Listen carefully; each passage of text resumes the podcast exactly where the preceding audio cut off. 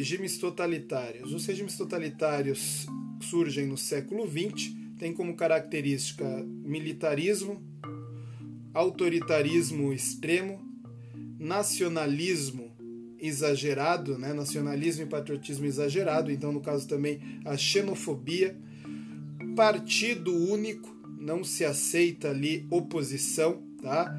O governo também não aceita a liberdade de expressão e pensamento, qualquer ideia divergente, qualquer contraponto né, para esse tipo de governo, para esse tipo de regime, deve ser aniquilado. A intervenção do Estado na economia e na sociedade, em todas as suas características, é total. Tá? Existe também a questão da censura, um, uma, um apego aí, um discurso anticomunista. Tá? Então essas são características básicas dos regimes totalitários.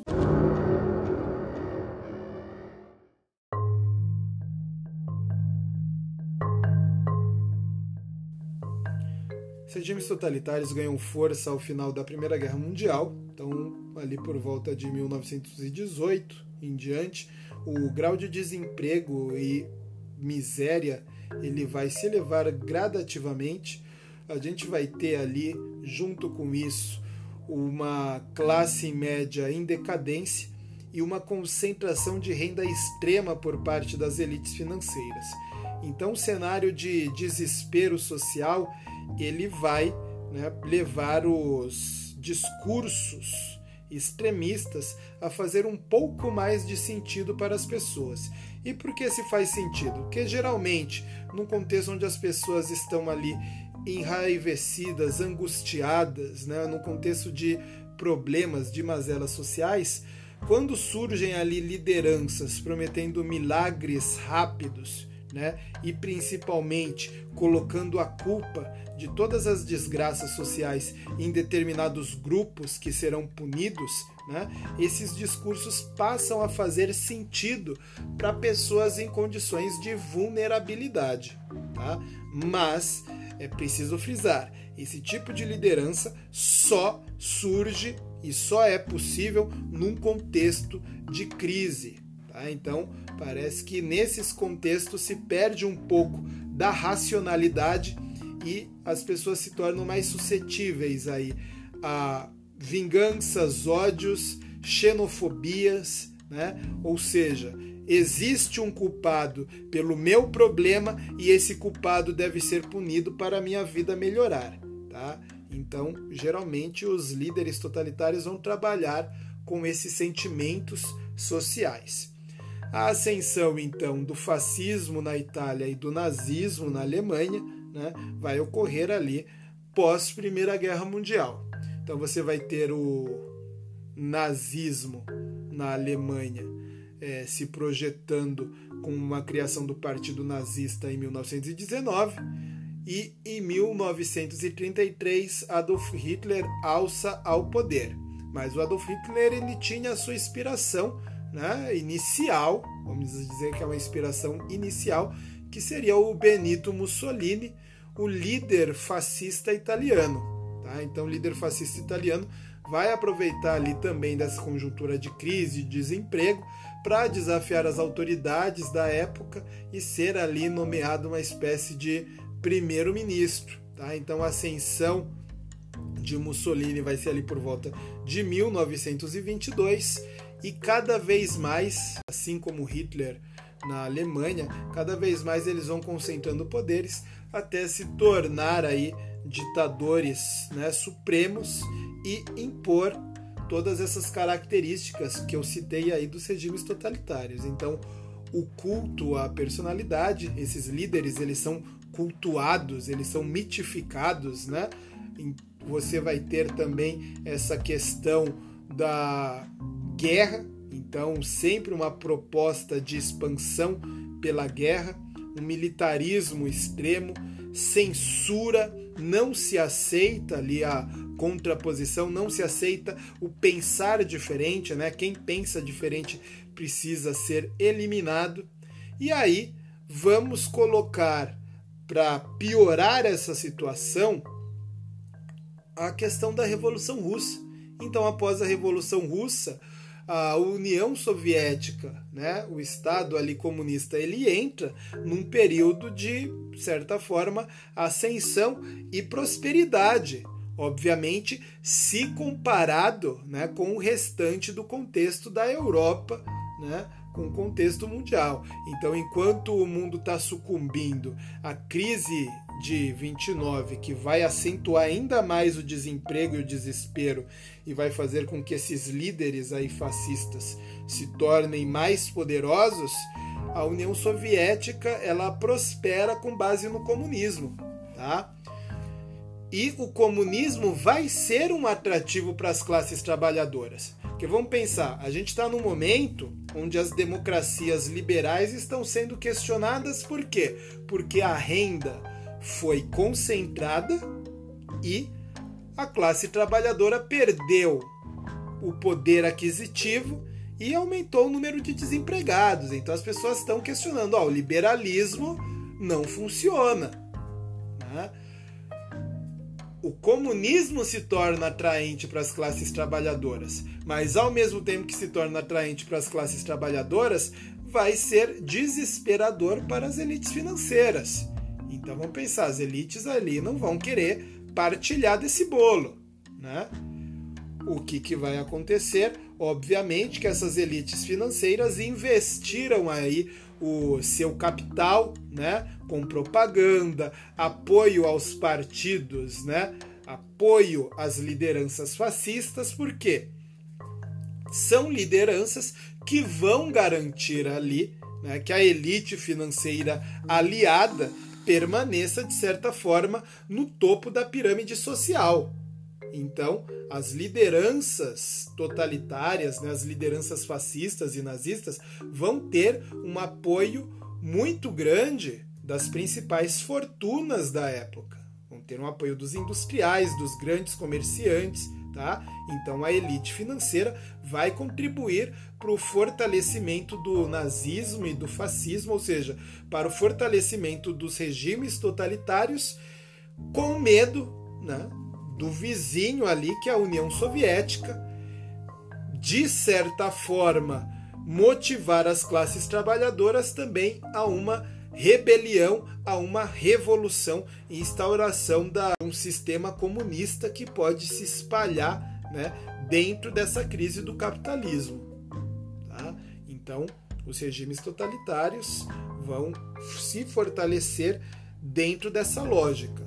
E qual é a lógica? Vamos lá. Reforçar qual é a lógica do fortalecimento dos regimes totalitários.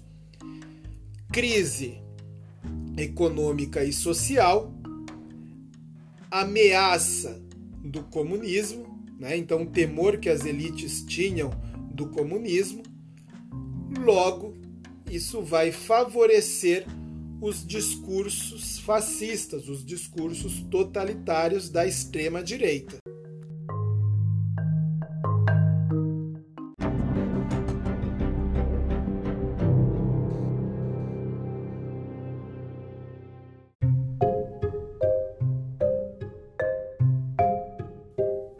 A Segunda Guerra Mundial não pode ser abordada né, por uma simples historiografia positivista, porque é muito comum é, pessoas fascinadas, né, infelizmente fascinadas por figuras como Hitler e Mussolini, porque veem eles como grandes conquistadores. Tá? E não como os genocidas que são. Aquela história, aquela historiografia onde apresenta uma série de datas e vai citando conquistas. Em determinada data, o exército alemão conquistou tal território. Em determinada data, a Alemanha anexa tal território. Então, esse tipo de abordagem parece mais um jogo de tabuleiro, né? Parece que você está falando de war e não está estudando de fato a sociedade da época.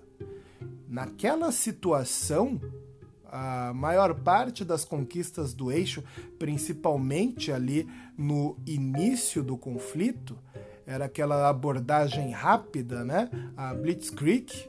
Então essas abordagens rápidas elas surtiam efeito até mesmo muitas vezes pelo fator surpresa, mas principalmente porque vários dos governos e territórios anexados, ocupados, queriam sim que houvesse a vitória nazista.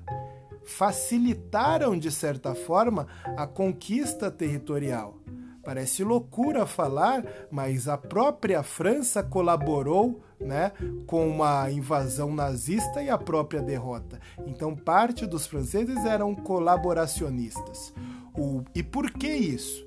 Basta você entender que num determinado momento, na década de 30, a Alemanha consegue colocar um basta ali, consegue limitar a crise de desemprego e começa a ter uma ascensão econômica. Aquilo para a Europa se tornou uma vitrine positiva, uma vitrine interessante, como se a Alemanha tivesse encontrado uma solução rápida né, para acabar com toda a crise econômica, toda a crise social. Então, vários países com essa né, mentalidade, né, vários territórios com essa mentalidade tiveram ali as suas lideranças facilitando e colaborando com anexação ou até mesmo com uma autossabotagem para que fossem conquistados pela Alemanha nazista. Então vai além de um simples feito de guerra, vai mais de encontro à mentalidade social da época. Né? Quando que o encanto nazista acaba? Quando, uma vez conquistados, esses territórios europeus percebem que a política alemã ela é de simples expansão militar e subtração, né, extração ali das riquezas, dos bens do território ocupado. Então, quando as nações que facilitaram, quando os governantes que facilitaram a conquista nazista perceberam que, na verdade, eles receberiam basicamente um tratamento de servos e escravos, o encanto acabou, né? O amor acabou ali. Então começa uma resistência de fato. Então percebam isso, não caiam nessa história, né, de que grandes feitos foram realizados pelos nazistas ou que Hitler era um gênio militar. Hitler nunca foi um gênio militar, tá? Então, quando ele entra em conflito com os russos, quando ele entra em conflito com a União Soviética, tendo que lutar ao mesmo tempo na frente oeste contra Inglaterra e os grupos que resistiam, você percebe que isso aí não é feito de um gênio militar, tá? Então, lutar em duas frentes foi uma grande estupidez, tá certo? Então, não entrem nessa história de conquistas e datas, conquistas e datas, conquistas e datas, porque vocês terminam aí entendendo é, esses genocidas como se fossem grandes conquistadores e gênios militares. E eles não eram grandes conquistadores, muito menos gênios militares. Se valeram sim da desgraça social em múltiplos países, né? Para facilitar aí as suas conquistas, tá certo?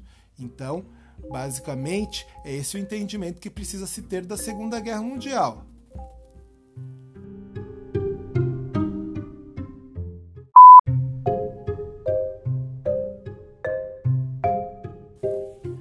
Agora, o que levou a Europa a acreditar que Hitler tinha encontrado a solução para a crise econômica, né, para a crise de desemprego?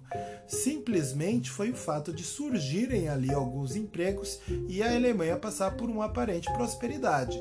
Como que se deu isso? Quando Hitler se torna chanceler, ele vai romper o Tratado de Versalhes. Né? Então vamos lembrar que o Tratado de Versalhes era extremamente injusto com a Alemanha impôs para a Alemanha uma multa severa para a reconstrução da Europa, então constantemente a Europa tinha que fazer os pagamentos dessas multas a Alemanha não podia ter determinados tipos de indústria, principalmente indústria de guerra, e a Alemanha não podia ter uma força armada superior a 100 mil soldados. Obviamente, se você já está em crise e você tem que pagar severas multas e ser penalizado dessa forma, a crise vai ser mais acentuada na Alemanha. Quando Hitler rompe o Tratado de Versalhes, automaticamente essa grana que deveria pagar as multas, ela vai ser investida na própria Alemanha na contenção da crise, na geração de empregos, tá? Quando você rompe o Tratado de Versalhes, você vai retomar a industrialização, principalmente a produção de, arma, de bens de guerra, né, de armamentos. Então você vai gerar empregos com isso e você vai poder ampliar a sua força armada. Então você também vai gerar empregos com isso. Isso vai passar a sensação para a Europa de que a crise tinha sido solucionada ali pelo gênio de Adolf Hitler. Mas na verdade, o que ele fez foi simplesmente romper o Tratado de Versalhes, que era severo com a Alemanha. Então perceba que não houve uma solução mágica. Tá? A Alemanha tinha lastro para expansão e o Tratado de Versalhes impedia isso. Tá? Logo, essa ruptura do Tratado de Versalhes vai passar a sensação de que a crise tinha sido solucionada, quando não tinha.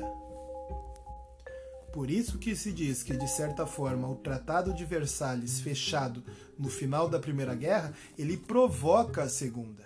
Sem a crise aterradora provocada pelo Tratado de Versalhes na Alemanha, um discurso como o de Adolf Hitler nunca teria feito sentido, tá? nunca teria alçado ao poder, mas vai fazer sentido diante da catástrofe que esse tratado provocou né, em toda a Alemanha. Então, se a crise era ruim para a Europa, para a Alemanha era muito pior. Tá? Daí você vai ter a ascensão nazista e toda a carnificina né, que ela trouxe dentro aí desse, dessa conjuntura.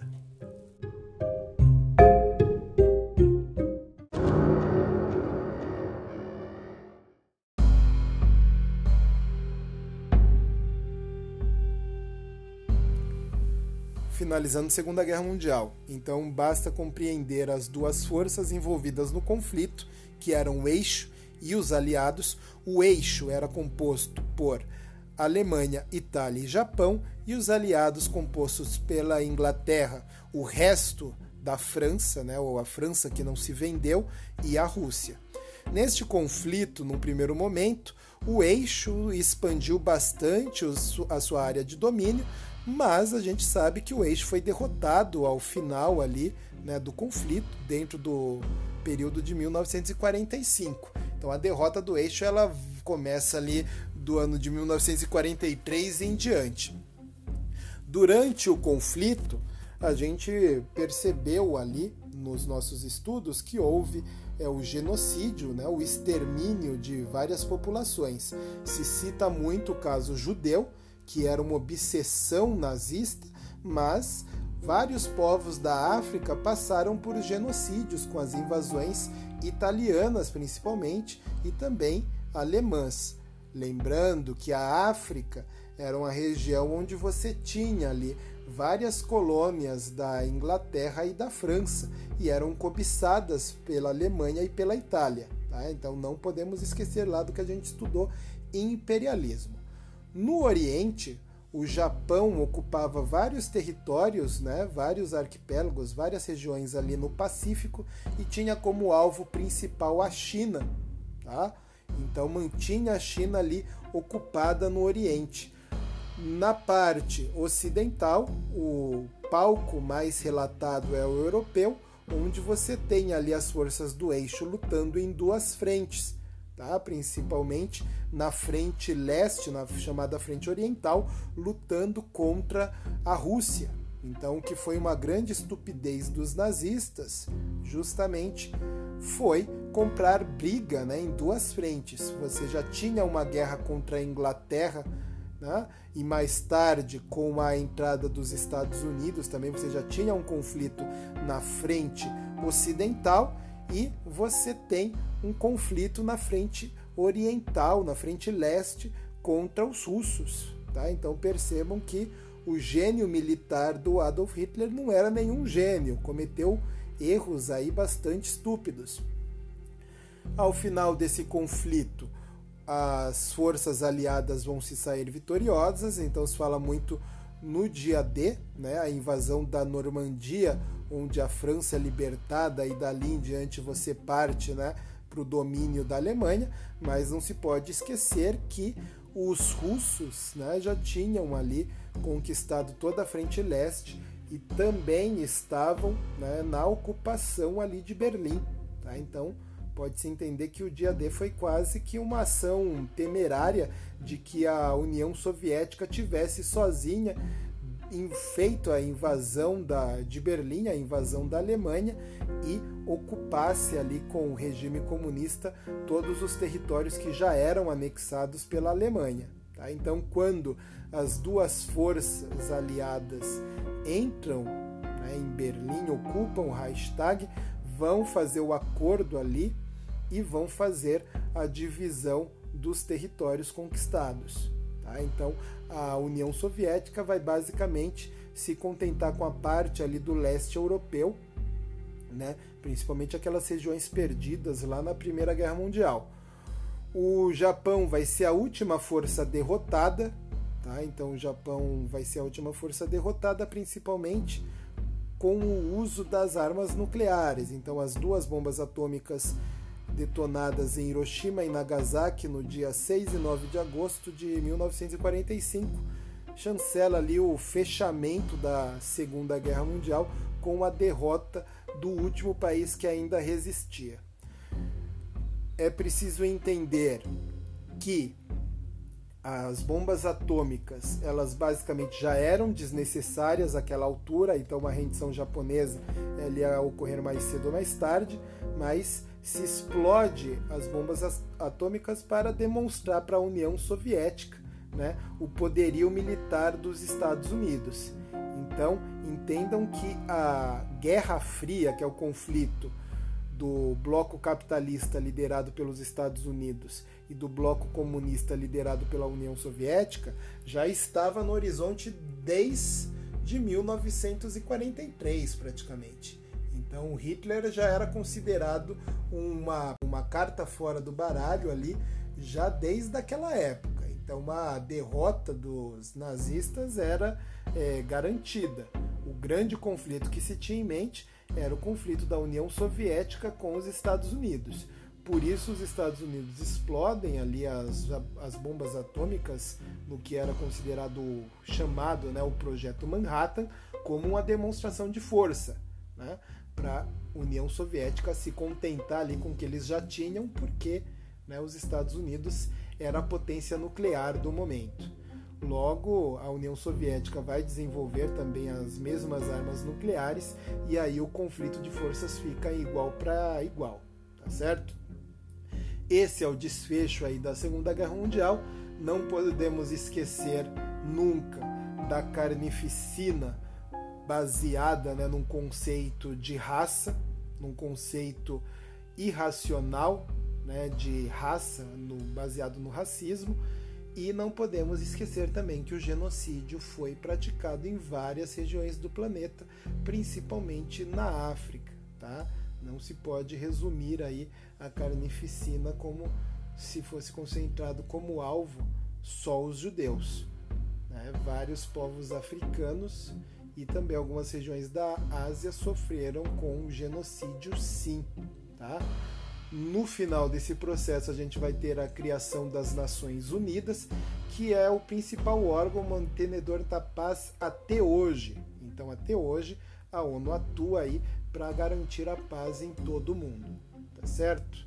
Então, eu vou finalizar a Segunda Guerra por aqui para não ficar muito extenso.